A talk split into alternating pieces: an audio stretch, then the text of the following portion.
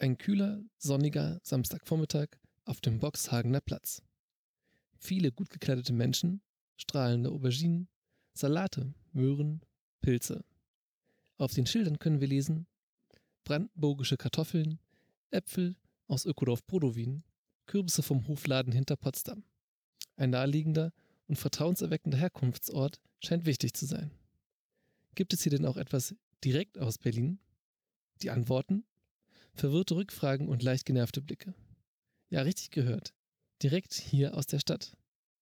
In dieser Folge beschäftigen sich Melissa, Hanna, Max und Henrike mit Lebensmitteln aus Berlin und ihrem eigenen Einkaufsverhalten. Viel Spaß und guten Appetit. Bitteschön. Hallo, ich habe mal eine Frage. Wo kommen denn diese ganzen Sachen her? Nur so aus Interesse. Das kommt von uns Cool. die Ecke. Aha. Das heißt, Sie kommen, Sie kommen aus Brandenburg oder aus Berlin direkt? Nee, Brandenburg. Brandenburg, ach so. Das heißt, so Produkte aus Berlin direkt gibt es gar nicht so richtig, oder? Eher weniger. Also nicht bei Obst, Gemüse und Wahrscheinlich- Weiterverarbeitung. Das ist im Umland. Ja, das ne? ist wie in Hamburg das alte Land oder Land äh, ringsrum versorgt die Stadt. Aber du kannst in der Stadt vielleicht selber auf dem Balkon dir mal eine Tomate hinstellen oder so. Ja. Kann keiner produzieren hier. Ich wollte mal fragen, wo denn die Sachen so herkommen. Sind die so regional oder wo? Wir haben noch Winter, meine Dame. Falscher Monat. Falscher Monat, ne? Ja, wächst aber ja nicht in Deutschland. Ja. Ab Mai. Mai Ab Mai dann wahrscheinlich. Deutsche Gärtnerware. Jetzt, Ja, ja. oder ist herkommen bei minus, minus 15 Grad und drei Wochen. Eben, sowieso. Aber danke, ja. Kommen die eigentlich aus der Region? Nee. Gar nicht, ne. Dann ihre Eier oder so aus, aus Falken, aus Brandenburg, ne? Ah, okay. Ah, Es ist so schwer, Sachen aus Berlin zu finden. Hühnerfarmen werden so, also ein Hühnerhof, die sich auch äh, wirtschaftlich rechnet, Mhm. werden sie nicht finden. Ja, wahrscheinlich nicht. Muss man immer nach Brandenburg. Ist ja jetzt nicht so weit, aber in Genau. Berlin ist wahrscheinlich Genau. zu sehr Großstadt dann, ne? Hallo und willkommen beim Raumcast. Wie ihr bereits gehört habt, dreht sich in der heutigen Folge alles um das Thema Essen und Lebensmittel.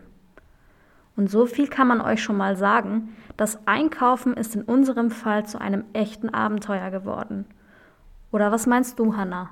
Hey Melissa, ja, auf jeden Fall. Wenn man sich nicht mit den handelsüblichen Produkten zufrieden gibt, muss man ganz schön suchen. Wir haben uns nämlich zusammengetan und überlegt, wieso wir und viele andere Menschen eigentlich nicht so viel beim Einkaufen nachdenken. Vielleicht legt der ein oder andere noch Wert auf ein Bio- oder Fairtrade-Siegel. Aber eine kleine Umfrage im Bekanntenkreis hat ergeben, dass doch viele in den Supermarkt hineinlaufen, vielleicht unter Zeitdruck, und spontan alles in den Einkaufswagen schaufeln. Doch habt ihr euch mal Gedanken darüber gemacht, wo die Lebensmittel wirklich herkommen? Da sind wir neugierig geworden. Wir sind sogar noch einen Schritt weiter gegangen und haben ein Experiment gewagt. Jeder von uns hat versucht, ein Gericht zu kochen, in dem die Lebensmittel ausschließlich aus Berlin kommen. Das haben wir uns dann doch um einiges einfacher vorgestellt, als es wirklich war. Ich habe mich erstmal auf den Weg in meinen Stammsupermarkt gemacht. Und abgesehen von einem Biohonig habe ich kein Produkt direkt aus Berlin gefunden. Wie ist das bei dir gelaufen? Ja, meine Erfahrung war da sehr ähnlich. Ich war in einem Biosupermarkt. Dort wird eher Wert auf den regionalen Anbau der Produkte geachtet. Aber auch hier kommen die Produkte aus allen Ecken Europas und der Welt. Ich habe dann extra nachgefragt, aber auch der Verkäufer konnte mir nur bedingt weiterhelfen. Es gab zwar auch Honig aus Berlin und eine besondere Currysoße, aber ein ganzes Gericht kann man da noch lange nicht von kochen. Die Szene am Anfang war auf dem Markt direkt neben meiner Wohnung. Ich dachte, dort lassen sich viele regionale Lebensmittel finden, also bestimmt auch welche direkt aus Berlin. Doch als ich danach fragte, bin ich nur auf Unwissenheit gestoßen. Ich bin dann doch noch fündig geworden. Bei der Stadtfarm konnte ich eine Fischbox bestellen. Mit Aquaterraponik wird dort nicht nur Fisch gezüchtet, sondern auch Gemüse, Salate und Kräuter angepflanzt. Die Bestellung erfolgte online und auch die Lieferung war unkompliziert. Das war dann schon fast ein ganzes Abendessen mit Produkten nur aus Berlin. Man kann auch persönlich vorbeikommen und die Produkte vor Ort kaufen. Um sich mit dem Thema Lebensmittel und Stadt auseinanderzusetzen, ist ein wichtiger Aspekt das Wissen über den Raum, in dem wir uns aufhalten, auch Raumwissen genannt. Und dazu hat Henrike ein Interview mit Julia Fülling und Linda Hering geführt. Sie sind Expertinnen in diesem Gebiet, denn sie selbst arbeiten an der Technischen Universität zum Thema Waren und Wissen. Da hören wir mal rein. Also ihr arbeitet jetzt im Projekt Waren und Wissen, ähm, was sich zum Ziel gesetzt hat, ähm, herauszufinden, welches Wissen über Frischgemüse sowohl auf Seiten der Produzierenden als auch auf Seite der Konsumierenden verfügbar ist und wie sich das Wissen auf das Konsumverhalten auswirkt, so wie ich das zumindest verstanden habe. Also wer weiß was über Gemüse und welche Auswirkungen hat dieses Wissen? Und dabei interessiert euch vor allem das sogenannte Raumwissen. Was kann man denn unter diesem Begriff verstehen? Was ist Raumwissen? Das ist ähm, eine komplizierte Frage, das ist eine gute Frage. Also dieser Begriff, ähm, der kommt erstmal aus der Zusammenarbeit mit den anderen Projekten in unserem Sonderforschungsbereich. Also alle Projekte bei uns im Sonderforschungsbereich äh, beschäftigen sich mit Raum, aber die Projekte, die sich speziell mit Raumwissen beschäftigen, fragen eher nach so subjektiven Zugängen zu Raum, im Gegensatz zu eben anderen Projekten, die wir haben, die sich auch eher für räumliche Strukturen wie zum Beispiel Grenzen interessieren. Und ähm, Raumwissen ist eben ein Arbeitsbegriff, den wir jetzt innerhalb ähm, der Projekte versuchen, empirisch mit Leben zu füllen. Und das ist, äh, genau, das ist äh, erstmal ein relativ breiter Begriff, der verschiedene Aspekte für uns umfasst. Das eine ist eben Wissen darüber, wie wir uns im Alltag in Räumen bewegen, also wie wir uns zum Beispiel in der Stadt orientieren und er umfasst aber auch Wissen über die Bedeutung von Räumen, also wie wir uns in bestimmten Räumen oder an bestimmten Orten zu verhalten haben. Also zu, zu wissen zum Beispiel, dass man sich in der Kirche anders verhält, in einer Bar, einen ähm, öffentlichen Raum von einem privaten Raum unterscheiden zu können und eben eine Ahnung davon zu haben, wie man sich normalerweise dazu verhält. Und der andere Aspekt ist eben Wissen über Orte, an denen wir uns nicht aufhalten oder Räume, an denen wir uns nicht aufhalten. Das ist Wissen, das dann eher medial vermittelt ist zum Beispiel, also weit entfernte Orte. Und ähm, das ist dann eher eine abstraktere Vorstellung davon, wie es dort zum Beispiel aussehen könnte und wie die Verhältnisse da sind. Was für unser Projekt in dem Rahmen eben wichtig ist, ist, dass solches räumliche Wissen sich darauf auswirken kann, wie wir Waren bewerten. Also bestimmte Assoziationen, die wir mit Orten verbinden, die können wir auf Produkte übertragen, die wir konsumieren. So ganz klassische Beispiele wären Schweizer Uhren oder französische Weine. Da wird eben über eine Ortsangabe eine ganz bestimmte Qualität vermittelt. Und ähm, das kann eben auch im täglichen Einkauf von Obst und Gemüse eine Rolle spielen. Da gibt es ja auch immer Herkunftsangaben und äh, die kann man in die Kaufentscheidung einbeziehen oder eben auch nicht. Und jetzt gerade ist ja der Zustand so, dass äh, alle Läden geschlossen haben, außer Supermärkte was ja auch wieder genau die Relevanz äh, von, von, Lebensmitteln und auch von Frischgemüse. Und ich habe mich gefragt, wie hat sich das denn auf euer Forschungsprojekt ausgewirkt? Für den Forschungsprozess hatte das tatsächlich erstmal ähm, relativ ähm, akut Auswirkungen, weil wir im letzten Jahr im März gerade dabei waren, eine Erhebung zu machen. Wir haben äh, Sortimentserhebungen in den Lebensmittelgeschäften gemacht. Das heißt, ähm, wir beziehungsweise mit Unterstützung von studentischen Hilfskräften haben äh, in den Lebensmittelgeschäften uns bestimmte Produkte angeguckt, haben geschaut, wo kommen die her, was kosten die, welche Zertifizierungen haben die, in welchen Qualitäten gibt es die und, und so weiter. Und das fiel eben ganz genau in die Zeit, als ähm, die Corona-Pandemie hier angekommen ist und ähm, somit mussten wir dann die Erhebung abbrechen und ähm, wissen auch noch nicht, ob wir die dieses Jahr wiederholen können, weil sich ja die Situation ähm, jetzt noch nicht wirklich entspannt hat. Für meine eigene ähm, Forschung, für meine Dissertation ähm, hat es auch Auswirkungen, weil ich ähm, Interviews geführt habe mit Konsumentinnen und Konsumenten und auch ähm, diese beim Einkauf begleitet habe zuvor. Und ähm, das war eben auch nicht mehr möglich. Das heißt, ein Teil meiner Erhebung ist weggefallen. Ähm, genau, das hat erstmal unsere Forschung insofern beeinflusst. Und es war aber natürlich auch äh, für uns gleichzeitig total interessant zu beobachten, wie der Lebensmitteleinzelhandel darauf reagiert. Und welche Unterschiede gibt es denn? Also ich frage mich jetzt, wenn, wenn du jetzt speziell Leute begleitet hast beim Einkauf, was kann man denn da so sehen? Also worauf achten denn Menschen und inwiefern ist es unterschiedlich? Weil, also ich kann mich selbst reflektieren und kann überlegen, wie ich einkaufe, aber kann mir jetzt gar nicht so vorstellen, was es, also dass die Unterschiede so drastisch sind. Naja, die Unterschiede sind schon recht groß. Das, ähm, also wie man einkauft, hat ja mit ganz unterschiedlichen Aspekten zu tun. Einer davon, der mir jetzt persönlich sehr, sehr aufgefallen ist, ist zum Beispiel die Haushaltszusammensetzung und die Familiensituation. Also ich sag mal so ganz typisch die gestresste Mutter kauft eben ganz anders ein als jemand, der vielleicht nur für sich alleine einkauft oder ein kinderloses Paar, was sich irgendwie Kochen zu einem großen Hobby gemacht hat. Das heißt, wenn da das Zeitbudget eben knapp ist, wird ganz anders eingekauft, da wird weniger vielleicht auf Details geachtet, da spielt Routine eine viel größere Rolle, einfach zu dem zu greifen, zu dem man letzte Woche schon gegriffen hat und was sich als gut bewährt hat. Und andere Aspekte natürlich immer wichtig ist, ist das Einkommen. Also wenn das Lebensmittelbudget nicht so groß ist, dann stellen sich da natürlich auch andere, ganz andere Fragen, als wenn man eher ein entspanntes Verhältnis zu Geld hat und vielleicht auch sich da mehr treiben lassen kann oder sich eben auch leisten kann, auf bestimmte Sachen zu achten und zu sagen, nee, ich greife jetzt einfach aus Prinzip immer zum Bioprodukt. Das ist eben auch nicht für jeden möglich. Interessant. Raumwissen sollte uns also dabei helfen, bedachte Kaufentscheidungen zu treffen. Ja, das heißt, bevor wir uns fragen, welche Produkte wir bei uns bekommen können, müssen wir uns erst darüber bewusst werden, in welchem Raum wir uns bewegen. Und wie Sie im Interview schon sagten, oft ist die Ortsangabe auch ein Qualitätssiegel, wie zum Beispiel Wein aus Bordeaux. Berlin ist da irgendwie nicht so der Qualitätsgarant. Oder fällt dir da etwas Typisches ein? naja, soweit ich weiß, gibt es bei Mustafa zwar sehr guten Döner, und auch das ein oder andere Craftbier aus Berlin, aber berühmt dafür ist unsere Stadt nicht gerade. Die Stadt also als Raum zu sehen, der uns mit Lebensmitteln versorgen kann, ist da gar nicht so einfach. Kein Wunder, dass uns das Einkaufen so schwer gefallen ist. Doch ich glaube, Max hat da ein paar interessante Fakten und Beispiele gefunden, die uns vom Gegenteil überzeugen können. Der erste Fakt bezieht sich auf allgemeine Voraussetzungen. So richtet sich urbane Selbstversorgung grundsätzlich nach den Gegebenheiten vor Ort. Einige Beispiele. Der Selbstversorgungsgrad in Shanghai beträgt 60 Prozent bei Gemüse, 90 bei Eiern und sogar 90 bis 100 Prozent bei Milch. Zudem hat sich auch die Stadt Almere in den Niederlanden vorgenommen, etwa 20 Prozent des täglichen Lebensmittelbedarfs selbstständig zu produzieren, also immerhin für 350.000 Menschen.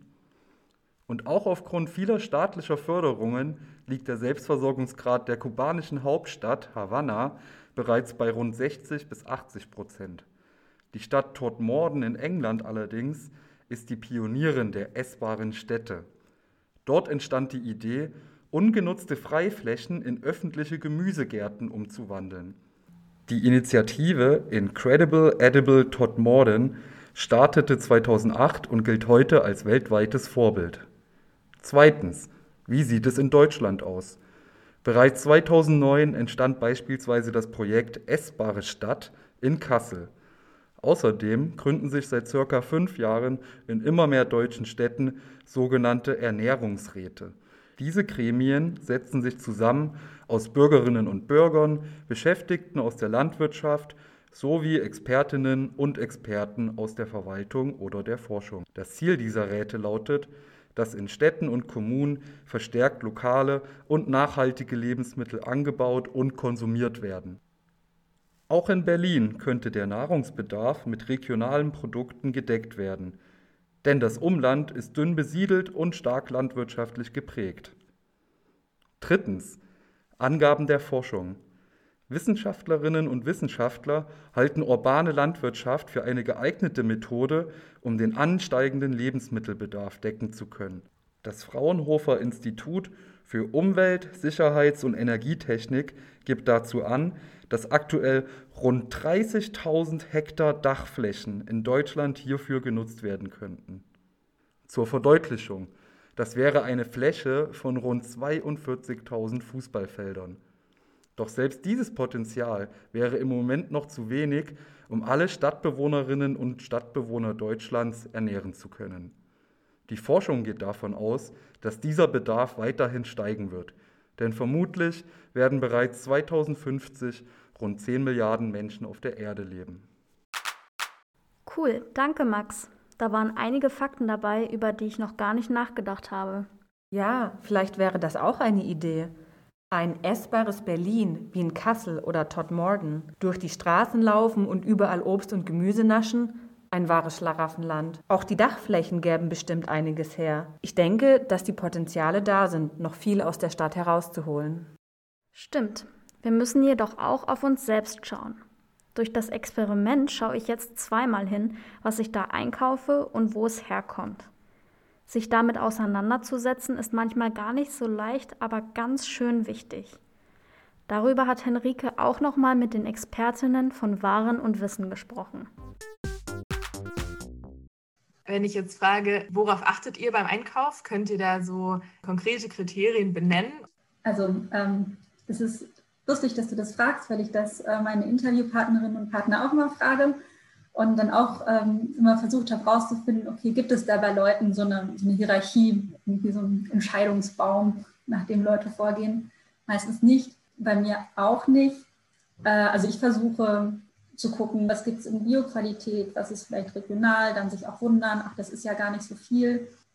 Und gleichzeitig ist aber bei mir auch relativ viel Pragmatismus dabei, also immer so ein ein Bewegen zwischen diesen verschiedenen Aspekten. Ich merke richtig, wenn ich euch diese Frage stelle, dass das so ein bisschen fast wie ein Outing ist. Also, dass ich schon merke, dass es eine sehr sensible Frage ist, bei der ich mir nicht trauen würde, die allen zu stellen. Ähm, also, ich habe das auch so empfunden, wie du das jetzt empfindest, dass es sehr persönliche Fragen sind und dass es auch irgendwie so ein Eindringen in einen sehr privaten Raum ist, wo man ja auch ganz unterschiedliche und ganz persönliche Beweggründe hat, sich eben auf eine bestimmte Art und Weise zu verhalten oder auch nicht. Ich glaube, ganz auflösen lässt sich das nicht. Andererseits, bei dem Thema jetzt ist es, glaube ich, für viele Leute ganz normal, einfach darüber zu sprechen, was isst man, was isst man nicht, wo geht man einkaufen. Also man muss sich ja damit auseinandersetzen in irgendeiner Weise. Und viele Leute erzählen dann doch gerne drüber. Also die Erfahrung habe ich dann so gemacht. Was dann aber auch wieder sehr, sehr deutlich wird, ist, dass es sehr, sehr subjektiv ist, so die, die Meinungen und die Kenntnisse auch, wo kennt man sich da noch aus? Und es kann dann auch teilweise schon ein bisschen sehr emotional aufgeladen werden, wenn man dann vielleicht doch unterschiedlicher Meinung ist.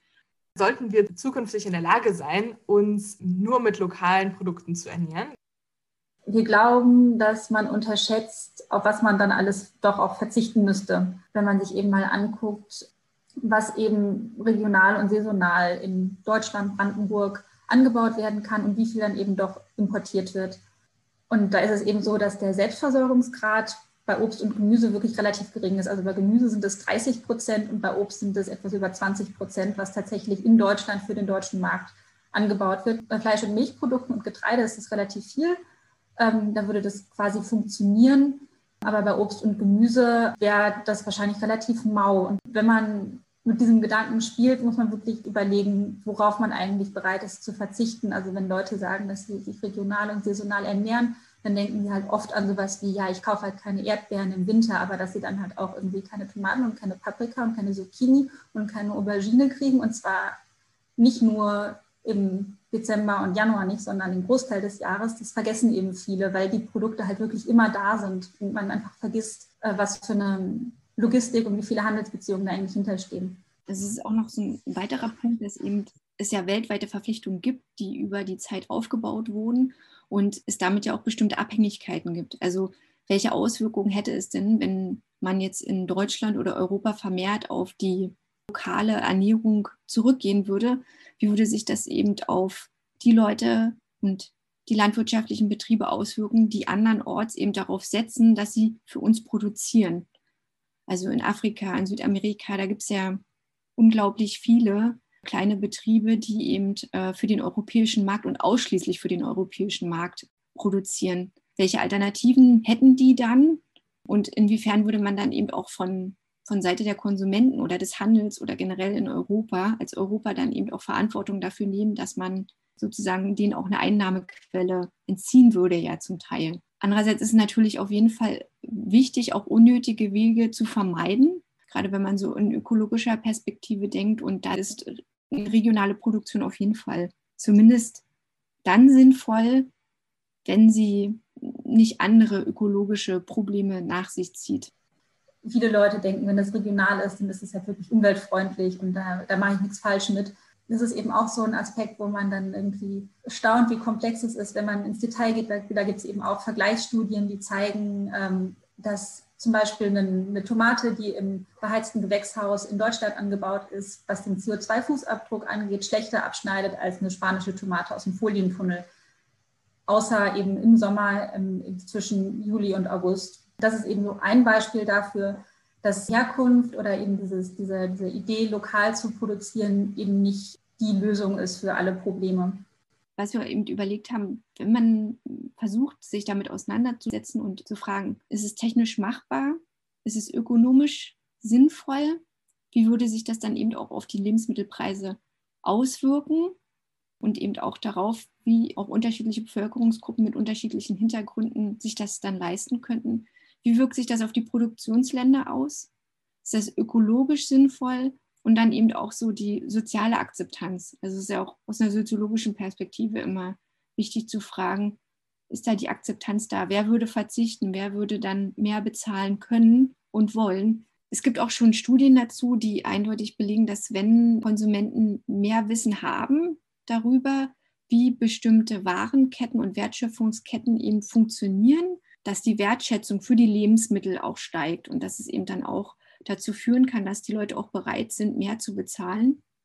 Es ist aber trotzdem so, dass natürlich das Thema super komplex ist und ähm, dass man ja auch nicht jeden zum Experten machen kann. Also es gibt ja auch Leute, die interessieren sich reichlich wenig dafür und die sollte man ja auch nicht ähm, dazu zwingen. Und ich denke mal, da sind auch andere Ebenen eher gefordert. Also man kann nicht alles auf den Konsumenten ablegen, die ganze Verantwortung wird vielleicht aus meinen, so aus meinen Interviews kann ich ergänzen, dass ähm, so der Wunsch nach Wissen und Transparenz auf jeden Fall ganz stark da ist. Also gerade so, so Aussagen wie, ja, ich wüsste gerne mehr, wo das herkommt, die, die kamen eben relativ oft. Und ähm, gleichzeitig würde ich auf jeden Fall eben den Punkt stark machen, den Linda gerade äh, genannt hat, dass so die einzelne Konsument, Konsumentin eben nicht Experte für alles sein kann, weil man kauft ja eben nicht nur Obst und Gemüse, sondern man kauft auch noch ganz, ganz, ganz, ganz viele andere Produkte jeden Tag. Da ist es schlicht und ergreifend eben eine Überforderung zu verlangen, jeder und jede Einzelne müsste sich dann ein bestimmtes Wissen aneignen, um dann eben die guten Entscheidungen zu treffen, weil das ist ja das, was dann da immer mitschwingt, dass man eben nur genug wissen muss, um ähm, dann die richtigen Konsumentscheidungen zu treffen. Und so einfach ist es eben leider nicht es gibt ja zum Beispiel jetzt, wenn es um, um den Gesundheitsbereich geht, gibt es ja eben diesen, diesen Nutri-Score, da kann man jetzt auch von halten, was man möchte, aber es ist ja zumindest ein Versuch, eine Transparenz zu schaffen über einen, einen Bereich, also Nährwertangaben, der eben so komplex ist, dass der Einzelne und die Einzelne das im Zweifelsfall nicht immer selbst entscheiden kann. Genau, das sind, denke ich, schon Möglichkeiten, die man beschreiten könnte, genauso wie es ja auch Versuche gibt, Transparenz zu schaffen, ähm, diese, diese Idee des Lieferkettengesetzes, was jetzt gerade diskutiert wird, das sind wahrscheinlich auch ganz gute Ansätze, um eben ähm, Transparenz oder eben eine Sicherheit darüber zu schaffen, dass bestimmte Standards eingehalten werden und da eben die Konsumenten zu entlasten. Vielen Dank an euch. Ich habe beim Experiment auch bemerkt, dass es gar nicht so einfach ist, wie man es sich erstmal vorstellt. Man muss gut recherchieren und manchmal auch bereit sein, weite Wege zurückzulegen. Auch im Gespräch mit Freunden kam heraus, dass sich viele zwar oberflächlich bemühen, aber wirklich konsequent sind am Ende die wenigsten. Ja, das stimmt. Es ist trotzdem ein super wichtiges Thema. Und selbst wenn wir es nicht ganz geschafft haben, ein Essen zu kochen, was komplett aus Berlin kommt, ist es auf jeden Fall möglich, regionale Lebensmittel zum Beispiel aus Brandenburg zu bekommen. So oder so lohnt es sich einfach mal drüber nachzudenken. Klein anfangen reicht schon aus. Wo kommt der Apfel her, den ich kaufen will? Warum möchte ich unbedingt diese Milch? Was ist mir wichtig beim Einkaufen und welche Wege haben die Produkte zurückgelegt, die hier bei mir landen? Fühlt ihr euch jetzt bereit für euren nächsten Einkauf? Wer weiß, vielleicht schafft ihr es, ein ganzes Berliner Gericht zu kochen. Bis zum nächsten Mal. In der nächsten Folge geht es um geheimnisvolle, verlassene Orte, die wir alle nutzen, aber nicht bewusst wahrnehmen. Wer von euch ist nicht schon mal auf dem RAW-Gelände flaniert und hat dort bis in die Morgenstunden gefeiert? Wusstet ihr, dass das eine Berliner Stadtbrache ist? Auch der Gleisdreieckpark, das Tempelhofer Feld und der Mauerpark sind Orte, die wir alle kennen und auch mal Brachen waren. Wir nehmen euch mit auf eine kleine Entdeckungstour. Bis dahin findet ihr alle Folgen auf Soundcloud, Spotify, Apple Music und auf unserer Website www.raumcast.de. Das war der Raumcast, der Podcast zum öffentlichen Raum.